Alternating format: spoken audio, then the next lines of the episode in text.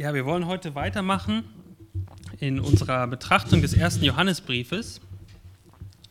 Ähm, wir sind heute im zweiten Kapitel ab, Kapitel ab Vers 12. Also 1. Johannes, wer eine Bibel dabei hat, kann es auch mit aufschlagen. 1. Johannes 2, die Verse 12 bis 17. Was war eines der eindrucksvollsten Tage in deinem Leben? Eines der, eines der schönsten Erlebnisse, das was vielleicht schon Jahrzehnte her ist, aber an, die, an das du dich noch richtig gut daran erinnern kannst. Bei mir war das, ähm, das, ist, das ist mittlerweile wahrscheinlich fast 15 Jahre her, äh, auf einem Familienurlaub äh, auf einer dänischen Insel, die heißt Farnö. Und ähm, wer äh, Nordseeurlaub kennt, weiß, dass die Nordsee normalerweise ziemlich kalt ist. Also Baden ist immer ein bisschen, äh, ja, man badet nicht so lange. An diesem in diesem Sommer, als wir auf Farnö waren, an der Nordsee, war das Wasser richtig warm. Also es war richtig schön, es hat Spaß gemacht zu baden. Und ähm, durch die Wärme sind so kleine Quallen angeschwemmt worden. Tausende kleine Quallen. Also wenn man so geschwommen ist, sind die überall zwischen, die, zwischen den Fingern gewesen. Und das Coole an diesen Quallen war, dass sie sich am Tag über aufgeladen haben und nachts haben sie blau geleuchtet, wenn man sie berührt hat. Also die taten nicht weh. Ähm, und ich erinnere mich, wie wir dann nachts in der Nordsee geschwommen sind. Es war ein sternklarer Himmel, ähm, diese, diese blauen Fallen überall ein, um, um einen herum. Und es gab Sternschnuppen im Himmel. Ja, also so schwamm man in der warmen Nordsee, so neonblaues Licht um einen herum und die Sternschnuppen am Himmel. Das war ein toller Tag und ich denke da jetzt noch äh, dran zurück und denke, wie ich das auch ja, genossen habe und auch geliebt habe, da in der Nordsee zu schwimmen und Gottes Schöpfung so zu genießen und zu lieben. Und so liebe ich ganz viele Dinge auf der Welt. Ich erfreue mich an diesen besonderen Tagen, aber auch an, die ganz, an den ganz normalen Tagen. An einen schönen Spaziergang im Wald, an eine gute Tasse Kaffee, ein gut gemachter Film. All das bringt mir Freude und das liebe ich. Nun, in unserem Text heute lesen wir folgenden Vers. Habt nicht lieb die Welt, noch was in der Welt ist. Wenn jemand die Welt liebt hat, so ist die Liebe des Vaters nicht in ihm. Also was mache ich jetzt mit meiner Liebe für die Welt? Ist es eine gefährliche Liebe? Muss ich aufhören, schöne Quallen und Sternschnuppen zu lieben? Darf ich nicht eine heiße, leckere Tasse Kaffee genießen und lieben? Und darf ich nicht mehr in den Urlaub fahren, weil das alles zu weltlich ist? Und ich hoffe, dass dieser Text uns hilft zu verstehen, was hier mit Liebe für die Welt gemeint ist und warum diese Liebe für die Welt, die Johannes meint, so gefährlich ist. Lass uns gemeinsam den Text lesen aus 1. Johannes 2, 12 bis 17. Dort lesen wir, ich schreibe euch, ihr Kinder, weil euch die Sünden vergeben sind, um seines Namens willen. Ich schreibe euch, ihr Väter, weil ihr den erkannt habt, der von Anfang an ist. Ich schreibe euch, ihr jungen Männer, weil ihr den Bösen überwunden habt. Ich schreibe euch, ihr Kinder, weil ihr den Vater erkannt habt. Ich habe euch geschrieben, ihr Väter, weil ihr den erkannt habt, der von Anfang an ist. Ich habe euch geschrieben, ihr jungen Männer, weil ihr stark seid und das Wort Gottes in euch bleibt und ihr den Bösen überwunden habt. Habt nicht lieb die Welt, noch was in der Welt ist. Wenn jemand die Welt lieb hat, so ist die Liebe des Vaters nicht in ihm. Denn alles, was in der Welt ist, die Fleischeslust und die Augenlust und der Hochmut des Lebens, ist nicht von dem Vater, sondern von der Welt. Und die Welt vergeht und ihre Lust. Wer aber den Willen Gottes tut, der bleibt in Ewigkeit. Wenn wir uns daran zurückerinnern, was war das Ziel von Johannes hier in dem Brief? Er nennt uns das in Kapitel 5. Er sagt, dies habe ich euch geschrieben, die ihr glaubt an den Namen des Sohnes Gottes, damit ihr wisst, dass ihr ewiges Leben habt und damit ihr auch weiterhin an den Namen des Sohnes Gottes glaubt. Diesen angefochtenen Christen möchte Johannes jetzt sagen, ihr seid wirklich echte Christen. Und dann schreibt er am Anfang von Kapitel 1 und sagt, ihr habt dem, den wahren Jesus, der wirklich Mensch geworden ist, dem habt ihr geglaubt. Nicht so wie die falschen Lehrer, die meinten, Jesus sei nicht wirklich, im, im, im, als, nicht wirklich Mensch geworden. Er sagt, ihr, ihr seid echt, ihr habt an diesen Jesus geglaubt. Und dann hat er, hat er weitergemacht in Kapitel 1, das war dann die, die zweite Predigt, die Neff uns gehalten hat, wo er sagt, ein echter Christ, woran erkennt man einen echten Christen, wenn er sündigt? Einen echten Christen erkennt man, wenn er sündigt, dass er sich hinter Ausreden versteckt, seine Sünde herunterspielt oder verharmlost, sondern der Sünde in die Augen schaut und sagt, das war Sünde, das war Rebellion gegen Gott und sie vor Gott bekennt und auf das völlig ausreichende Werk Christi vertraut. Das war der erste, das erste Merkmal eines Christen. Und das zweite Merkmal, das wir uns dann letzte Woche angeschaut hatten, war, dass ein echter Christ anfängt, die Gebote Gottes zu halten. Zu halten. Es ist ihm nicht egal, einem echten Christen ist es nicht egal, was Gott für Gebote gibt und was er über unser Leben sagt. Nun, heute geht Johannes noch einen Schritt weiter. Bisher hat Johannes den, den Christen dort nicht direkt etwas befohlen, also er hat keine Imperative benutzt. Tut das, tut das nicht, liebt das, liebt das nicht. Und heute in unserem Text macht er genau das. Es kommt der erste direkte Befehl an die Gläubigen. Habt nicht lieb die Welt. Das ist Vers, Vers 15. Aber bevor Vers 15 kommt, haben wir ja noch die Verse 12 bis 14. Und in diesen Versen ermutigt Johannes diese Gläubigen, nochmal, indem, indem er sie nochmal bestärkt, wer sie wirklich sind als Christen. Er bestärkt sie nochmal, dass sie wirklich Christen sind. Also die Verse 12 bis 14 schauen nochmal zurück auf die vergangenen Versen. Und Johannes möchte, möchte ihnen klar machen, das, was ich, was ich gesagt habe an Merkmalen, das sehe ich in euch. Das sehe ich in euch und deswegen habe ich euch geschrieben. Also es guckt zurück und bestätigt die Gläubigen nochmal und es guckt dann auch nach vorne. Die Verse 12 bis 14 sind Grundlage für diesen Befehl, die Welt nicht zu lieben. Ihr seid Christen, ihr seid Kinder des Lichts, jetzt lebt auch als Kinder, Kinder des Lichts. Das ist, das ist dann das, das, ähm, das nach vorne blickende von den Versen 12 bis 14. Und dann spricht er, wir haben das ja gerade gelesen in den Versen 12 bis 14, Kinder, Väter, junge Männer an. Und dann macht er das gleiche nochmal. Kinder, Väter, junge Männer. Also zweimal, zweimal durch. Und jetzt ist ja die Frage, die sich stellt, wen spricht er hier überhaupt an? Also hat er wirklich Kinder vor Augen und dann hat er die, die Gruppe der Väter vor Augen und dann hat er die Gruppe der jungen Männer vor Augen. Aber ist, was ist denn mit Müttern? Ja, mit den unverheirateten älteren Männern? Was ist mit den El äh, Männern, die verheiratet sind und älter sind, aber keine Kinder haben, also keine Väter sind? Ähm, und ich glaube, da müssen wir, ähm, müssen wir einmal kurz überlegen, ob er nicht mit Kinder, Väter und junge Männer, dass, dass, das nicht ein Synonym dafür ist, die ganze Gemeinde zu beschreiben. Schaut mal zum Beispiel in Kapitel 2, Vers 1, wenn ihr eine Bibel vor, vor euch habt. Dort schreibt Johannes, meine Kinder, die schreibe ich euch, damit ihr nicht sündigt. Und da, da spricht er die ganze Gemeinde an. Ja, er spricht die ganze Gemeinde an mit meine Kinder. Und deswegen glaube ich, ähm, müssen wir vorsichtig sein, jetzt hier das direkt auf eine Gruppe zu, zu begrenzen, sondern wenn er hier Kinder benutzt, muss es sich nicht nur unbedingt auf, die Gruppe von, auf eine Gruppe von Kindern beziehen. Und genauso muss sich das nicht auf eine Gruppe von Vätern oder jungen Männern beziehen. Also so wie ich diesen Text verstehe, und es gibt auch Ausleger, die das, das dann anders sehen, aber ich glaube, es ist ein Stilmittel von Johannes ja, er, obwohl Frauen und andere Gruppen nicht explizit genannt sind, sind sie mit eingeschlossen. Er greift drei Gruppen als Auswahl hervor, die stellvertretend für die ganze Gemeinde stand. Ja, ob du jetzt jung bist oder alt oder jung erwachsen, wo auch immer du dich gerade in deinem Lebensabschnitt befindest, du bist Christ, wenn du deine Sünden bekennt, bekannt hast und danach strebst, Gottes Willen zu tun. Also er spricht, äh, spricht hier die ganze Gemeinde an. Und das Erste, was er sagt in Vers 12, ich schreibe euch, liebe, liebe Gemeinde, weil euch die Sünden vergeben wurden aufgrund seines Namens. Das ist am Anfang von Vers 12. Eure Sünden sind euch vergeben, weil ihr Jesus Christus vertraut habt. Und er sagt, ich deswegen schreibe ich euch, um euch weiter zu bestärken und euch zu helfen, anzuleiten, mehr und mehr so zu leben, wie es sich als Christ gebührt. Warum wurde ihnen vergeben? Was sagt uns der Text? Der Text sagt, um Jesu Namens willen. Und was er damit meint, ist nicht einfach nur eine magische Formel, dass jemand gesagt hat, im Namen Jesu, deine Sünden sind dir vergeben. Und dann, nur weil er dieses Wort gesagt hat, sind auf einmal die Sünden vergeben, als ob das so eine magische Formel ist. Nein. Der Name Jesu steht als Synonym für die ganze Person und das ganze Werk Jesu Christi durch das die Gläubigen die Vergebung der Sünden erfahren haben. Jesus, sein Leben, Sterben und Auferstehen, das ganze Werk Jesu Christi, das ist die Grundlage für die Vergebung unserer Sünden.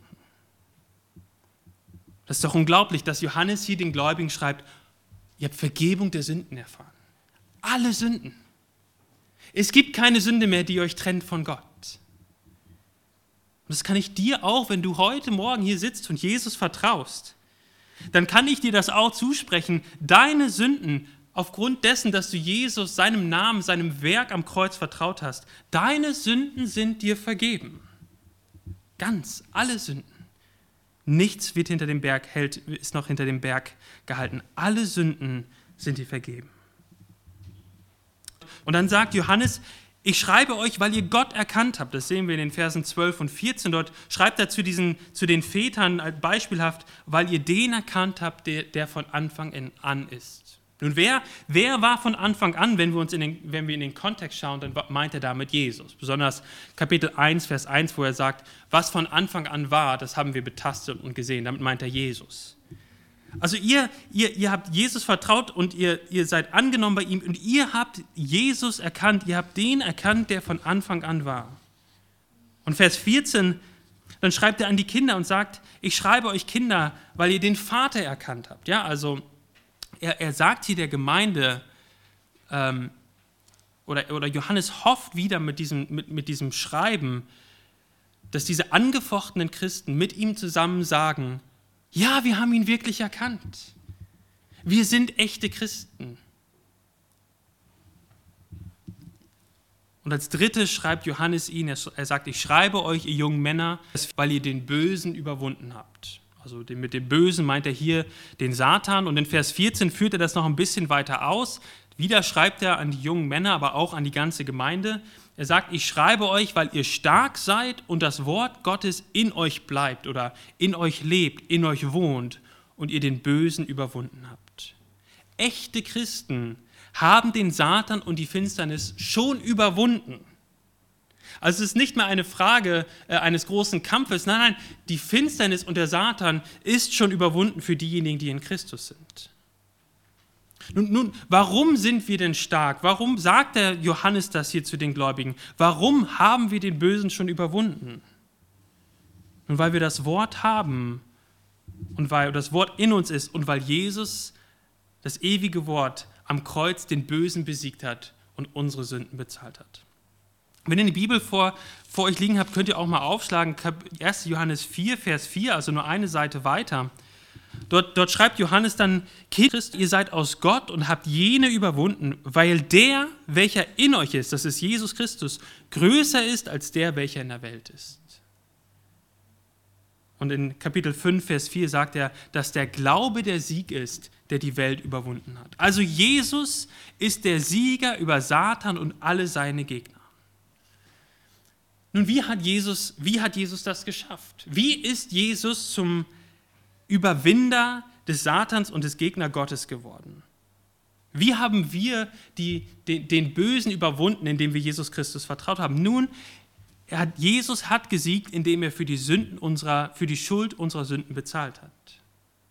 Satan kann meine und deine Sünden, wenn du Christ bist, nicht mehr rausholen, um uns damit vor Gott anzuklagen. Er kann uns nicht mehr anklagen vor Gott mit unseren Sünden, weil sie nicht mehr da sind weil Jesus dafür bezahlt hat.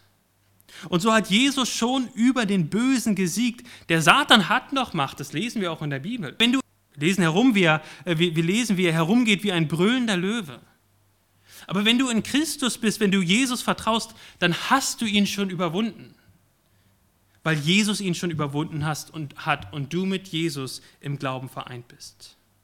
Der mit uns ist, der in uns ist, Jesus Christus, ist stärker und mächtiger als der, der in der Welt. Es ist ein bisschen wie ein, wie ein Hund an der Leine. Ja? Ein Hund, der dich sonst zerfleischen würde, aber in einer dicken Stahlkette ist mit einem, an einem dicken Pfahl im Boden. Er kann nur zu einer gewissen, gewissen, ähm, in einem gewissen Radius gehen. Und wenn wir da nicht reingehen, oder der, der, der Hund, der so gefährlich ist, ist nicht gefährlich, wenn wir mit in Jesus Christus bleiben.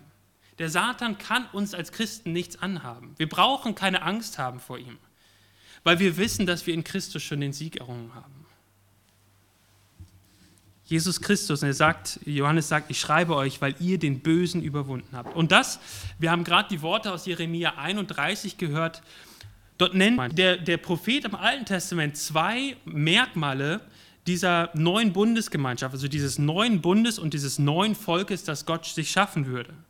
Und was waren zwei von diesen Merkmalen? Das eine war Vergebung der Sünden und dass sie Gott erkennen.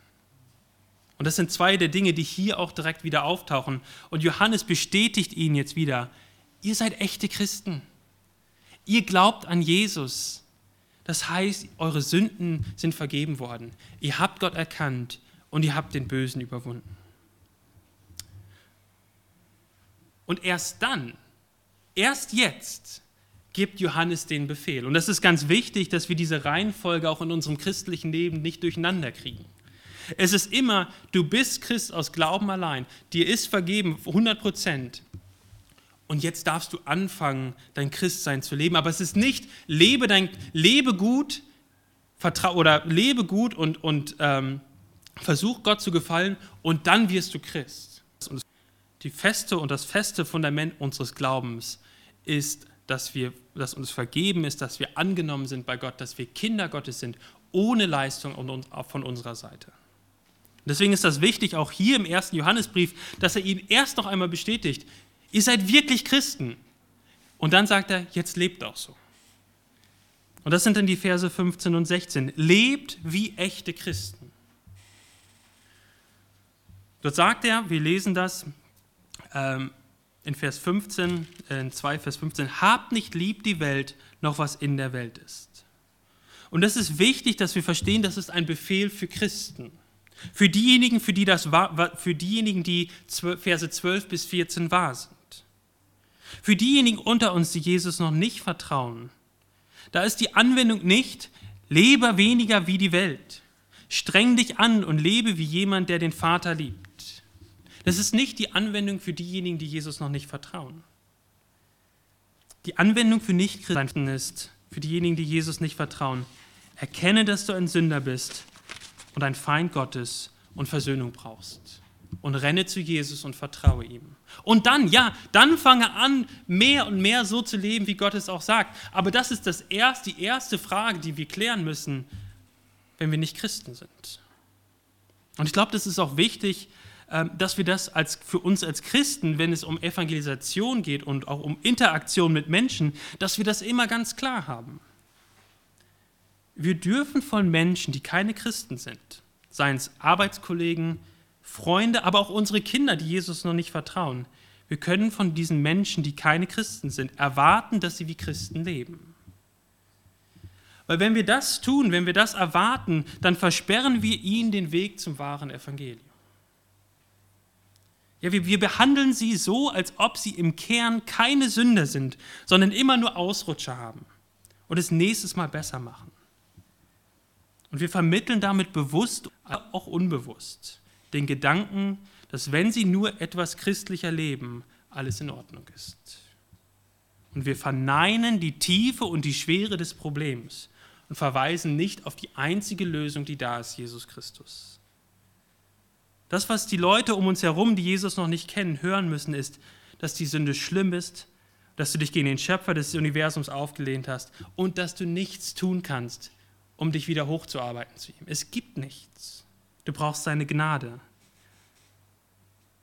Und er hat alles getan, damit du wieder versöhnt werden kannst mit ihm. Vertraue dich ihm an und er wird dir vergeben. Das ist auch die Botschaft für die unter uns, die Jesus noch nicht vertrauen als ihren Herrn und Heiland heute Morgen. Vertraue dich Jesus an. Es geht nicht darum, auch wenn wir jetzt gleich den Text weiter auslesen, legen, die Anwendung für dich ist nicht, streng dich an, sei nicht so wie die Welt, lebe geistlicher. Die Anwendung für dich heute Morgen ist, tue Buße, bekenne deine Sünde und begreife, dass du Jesus brauchst. Aber für uns, die wir Christen sind, deren Sünden vergeben sind, die den erkannt haben, der von Anfang an ist, von Anfang an ist und die den Bösen überwunden haben, kommt jetzt ein Befehl. Und der Befehl lautet, habt nicht lieb die Welt. Nun, was meint Johannes jetzt damit? Wenn wir in die Bibel schauen, dann sehen wir in 1. Mose 1 und 2 zum Beispiel, dass Gott die Welt schafft und am Ende sagt, es war sehr gut. Also anscheinend hat Gott grundsätzlich kein Problem mit der Welt. Er hat sie ja sogar geschaffen und er hat gesagt, es war sehr gut. Johannes sagt über Gott in Johannes 3, Vers 16, so sehr hat Gott die Welt geliebt, dass er seinen eingeborenen Sohn gab. Also auch Gott hat irgendwie die Welt geliebt. Und dann kommen wir hier zu 1. Johannes 2 und wir kriegen den Befehl, habt nicht lieb die Welt. Und hier ist es so wichtig, um das irgendwie zu ent, ent, ent, entwirren, das Ganze, ist es so wichtig, dass wir immer den Kontext beachten, wenn wir die Bibel lesen. Kontext, Kontext, Kontext.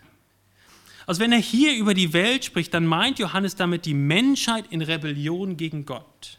Also nicht die materielle Welt an sich, sondern die Welt in Rebellion an, gegen Gott.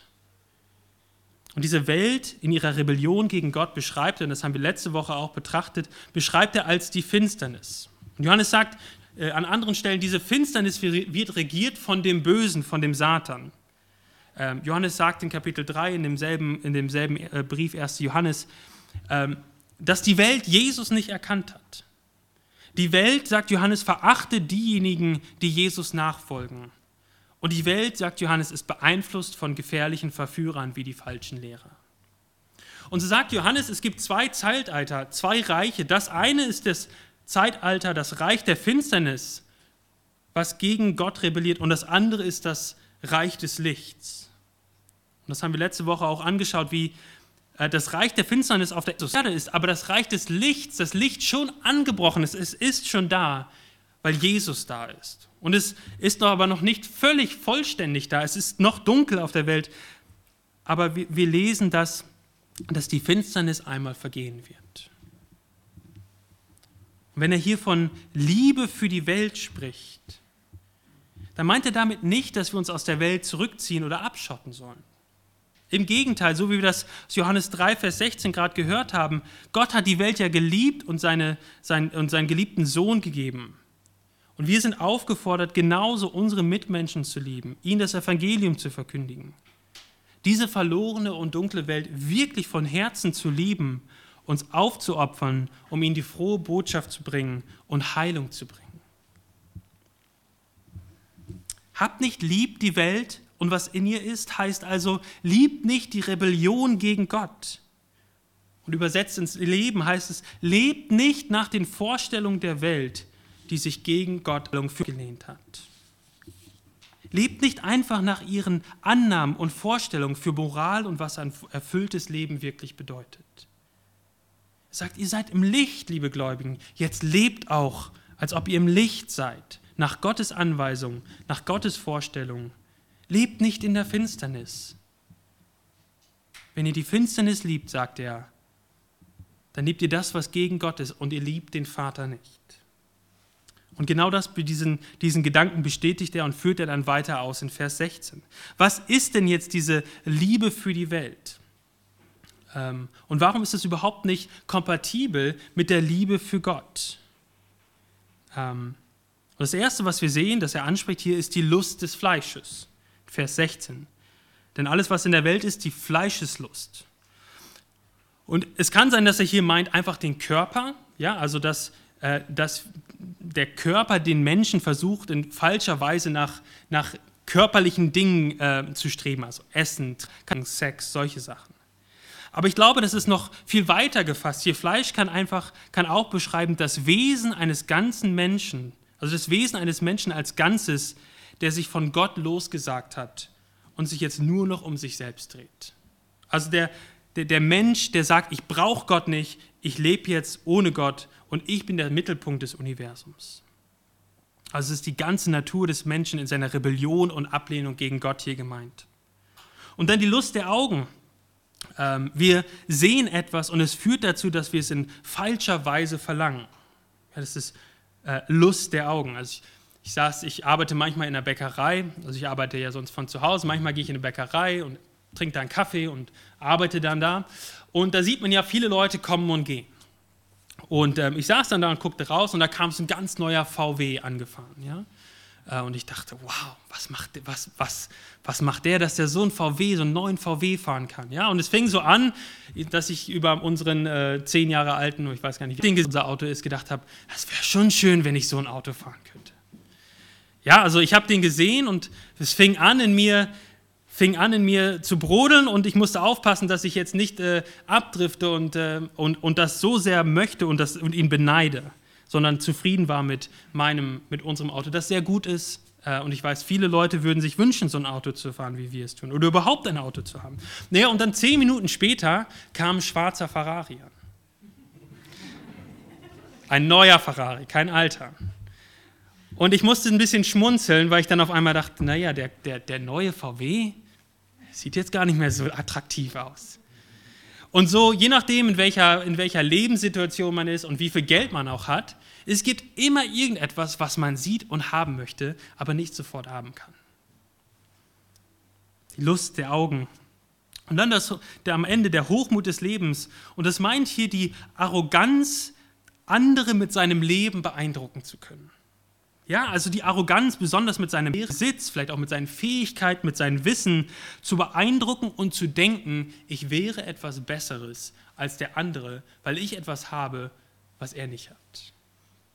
Diese Dinge, sagt, ähm, sagt Johannes, diese Dinge kommen von der Welt und nicht vom Vater. Und was ist das Problem mit diesen Dingen jetzt? Was ist das Problem? Das Problem ist, dass wir irdische Dinge so sehr lieben, dass es unsere größte Liebe, die Liebe zu Gott und für Gott verdrängt. Johannes sagt, liebt nicht die Welt und was in ihr ist. Macht nicht die geschaffene Welt und die Dinge, die in ihr sind und die ihr seht, zu euren Göttern und lebt für diese Dinge. Lebt nicht innerhalb des Wertesystems der Welt, denn Gott steht in diesem System oft höchstens an der Seitenlinie. Er ist nicht der Mittelpunkt und wird nicht als Gott angebetet. Es sind andere Dinge und Menschen, die in der Welt im Mittelpunkt stehen. Wenn wir jetzt überlegen, wie wir das auch anwenden auf unser Leben, ähm, dann weiß ich nicht, wie es euch geht. Manchmal konfrontiert es mir so, wenn ich auch eine Predigt höre und dann denke ich mir, die auch vielleicht etwas, etwas konfrontativ dann denke ich mir manchmal, naja, wenn diese oder jene Person das jetzt hören würde, das würde genau richtig sein. Diese Aufforderung hätte dieser Person richtig gut getan. Und ich vergesse dabei, dass der Befehl oder die Warnung in den Texten auch an mich gerichtet ist, auch an dich. Und wir müssen aufpassen, dass wir nicht zu schnell von uns selbst ablenken. Die Anwendung bezüglich Essen, Trinken, Sexualität, die sind ja ziemlich klar. Lebt, lebt diese Dinge im Rahmen von Gottes gegebenen Geboten aus. Esse und trinke nicht bis zum Abwinken, Sex nur im Rahmen der Ehe, keine Pornografie. Diese Anwendungen sind klar aus diesem Text.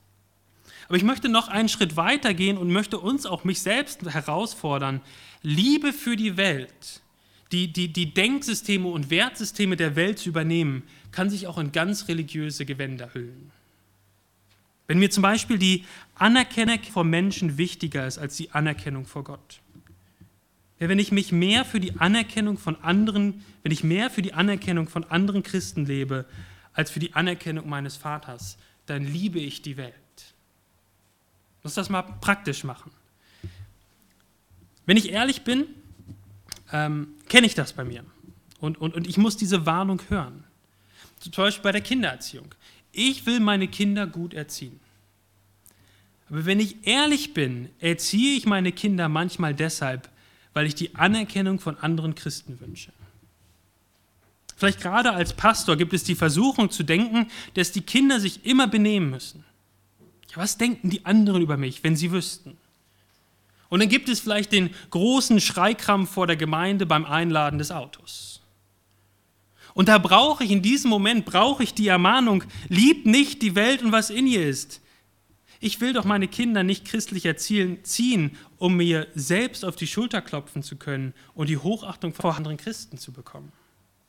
Ich will mich nicht für meine Kinder schämen, weil ich Angst davor habe, was andere Menschen von mir denken. Ich will meine Kinder erziehen, weil Gott uns, Paige und mich als Eltern, uns als Eltern den Auftrag gegeben hat. Äh, und ich will es tun, um Gott zu ehren. Aber seht ihr, wie selbst eine christliche Erziehung, wie wir das tun können, um die Anerkennung von anderen Menschen zu bekommen. Und das sagt, das sagt, ähm, sagt Johannes hier, ist auch Liebe für die Welt. Das ist ein Denksystem, ein Wertesystem, das in deinem Leben ähm, operiert, was nicht von Gott kommt, was von der Welt kommt, was Menschen eine, eine Position in meinem Denken und in meinem Leben gibt, was sie nicht haben sollten. Da sollte nur Gott stehen. Oder die Genugtuung, christlicher zu sein als andere Christen. Alle anderen Christen leben ihr christliches Leben nicht so intensiv und hingebungsvoll wie ich. Andere Christen kennen ihre Bibel viel schlechter als ich. Und deswegen denke ich irgendwie, ich stehe über den anderen Christen. So kann selbst christliches Leben und Bibelwissen eine Möglichkeit sein, sich selbst über andere zu erheben. Ein Streben danach, sich besser zu stellen als andere. Und das ist Liebe für die Welt. Es ist eine irdische Begierde, die ihren Ursprung im Reich der Finsternis hat. Es gibt also diese klaren, eindeutigen Dinge, ja, aber wir sollten uns hüten, diesen Befehl und die Warnung in den Wind zu schlagen, nur weil wir nach unseren eigenen Maßstäben keine Menschen der Welt sind. Da haben wir unseren Katalog von Verhalten. Kein Sex vor der Ehe, kein übermäßigen Alkoholkonsum, keine Drogen, keine falschen Freunde, regelmäßige Gottesdienstbesuche. Und dann haben wir diesen Katalog von Verhalten, der manchmal vielleicht auch gar nicht biblisch ist, und sagen dann, ich liebe die Welt nicht. Und davor möchte Johannes uns warnen. Dafür möchte Johannes uns warnen und sagt, du kannst alles in der Welt zu einer Position erheben, dass es den Platz Gottes, ein, äh, Platz Gottes einnimmt. Selbst an sich gute Sachen, die Gott sogar geschaffen oder geschenkt hat, Gesundheit, Schule, Sport, Kinder, Karriere, Ehe, Sex, all diese Dinge sind Dinge, die wir mehr lieben können als Gott. Und dann werden diese Dinge Liebe für die Welt. Wir lieben dann etwas mehr als Gott. Und möchte ich dich fragen, siehst du das in deinem Leben? Siehst du Liebe für die Welt in deinem Leben? Vielleicht sogar manchmal religiös angestrichene Liebe für die Welt. Vielleicht kommt jetzt das eine oder andere hoch. Du sagst, ja, das stimmt.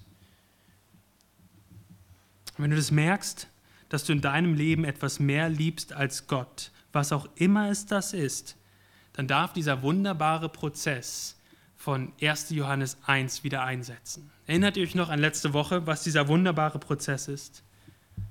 Diese großartige Verheißung, dass wenn wir sündigen, Gott treu und gerecht ist und uns unsere Sünden vergibt. Und wenn wir merken, dass wir in der einen oder anderen Stelle im Leben als Christen andere Dinge mehr geliebt haben als Gott, dann dürfen wir wieder zu ihm gehen und es bekennen und Vergebung der Sünden empfangen und weitermachen. Das ist ja das Großartige am Christen, Christ, am Christentum.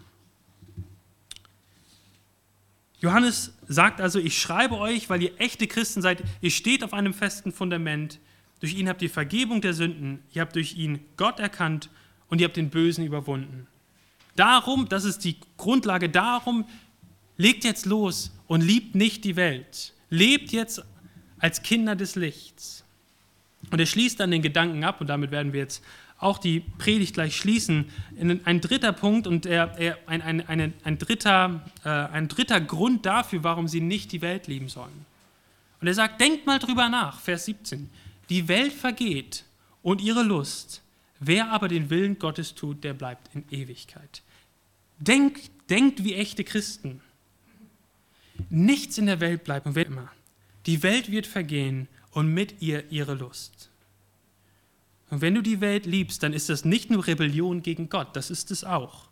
Du wirst am Ende auch ohne etwas dastehen, weil die Liebe für die Welt, diese falsche Liebe, die sich nicht, die nicht ihren, ihr höchsten Ziel, das höchste Ziel in Gott hat, wird vergehen. Wenn du Personen oder anderen Dingen eine letztendliche, ultimative Bedeutung zumisst, dann wirst du enttäuscht werden, es wird alles vergehen. Und wenn du mal wirklich depressiv werden möchtest, dann denk mal drüber nach, ob du den Namen deiner Urureltern, Urur, deines Ururvater, Großvaters kennst. Groß, groß. Das habe ich schon wieder. Also ähm, Ur, Ur, Urgroßvater. Ja? Ähm, also ich habe ja schon Schwierigkeiten bei meiner, ähm, bei meinem, bei meiner Uroma. Aber geh mal noch eine, noch eine, eine Generation zurück. Die wenigsten werden die Gesichter kennen und die Namen kennen. Und das ist unsere, das ist, das ist unsere Zukunft. Ja, uns, meine Ur-Urenkel oder spätestens Ur-Ur-Urenkel haben keine Ahnung mehr, wer ich bin. Alles wird vergehen. Außer diejenigen, sagt Johannes, die den Willen des Vaters, die den Willen Gottes tun. Und Johannes sagt hier diesen kleinen Gemeinden in, in, in Kleinasien, ihr verunsicherten Christen, ihr seid ein kleiner, unbedeutender Haufen, aber ihr seid echt und ihr werdet am Ende die Gewinner sein. Das ist die Botschaft, die er, die er ihnen hier sagt. Und dann sagt er, jetzt tut den Willen Gottes auch. Lebt so als Christen und ähm, bestätigt so euer, auch euer Christsein. Ähm, als Christen sagt er, leben wir für Gott und tun seinen Willen. Ja, nicht perfekt, darüber haben wir auch gesprochen. Aber wir leben für Gott, wir tun seinen Willen und wir dürfen wissen, auch heute Morgen hier, dass wir in Ewigkeit bei Gott sein werden und nicht vergehen werden. Wie, wie dämlich wie dämlich wären wir Christen, auch heute wollen am Bullweg, wenn wir die Warnung von Johannes nicht ernst nehmen würden?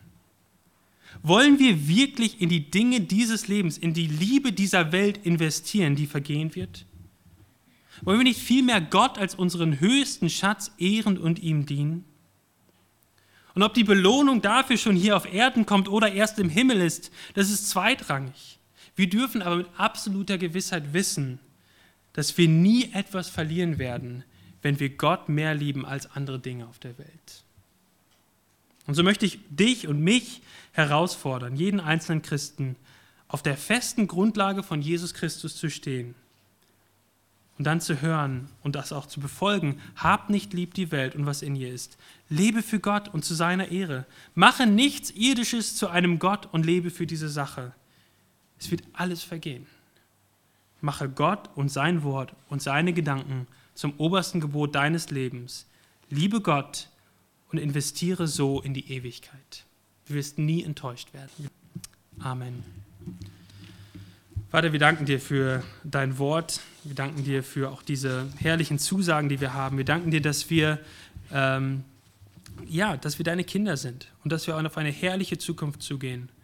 Und so bitte ich dich, dass wir feststehen auf dem Evangelium, dass wir uns sicher sind, jeder Einzelne hier, der, der dir vertraut, dass er sich nicht fragt, ob du ihn, ihn wieder ablehnst, weil du wieder gesündigt hast. Nein, wir stehen auf der festen Grundlage der vollen Vergebung durch dich, Jesus.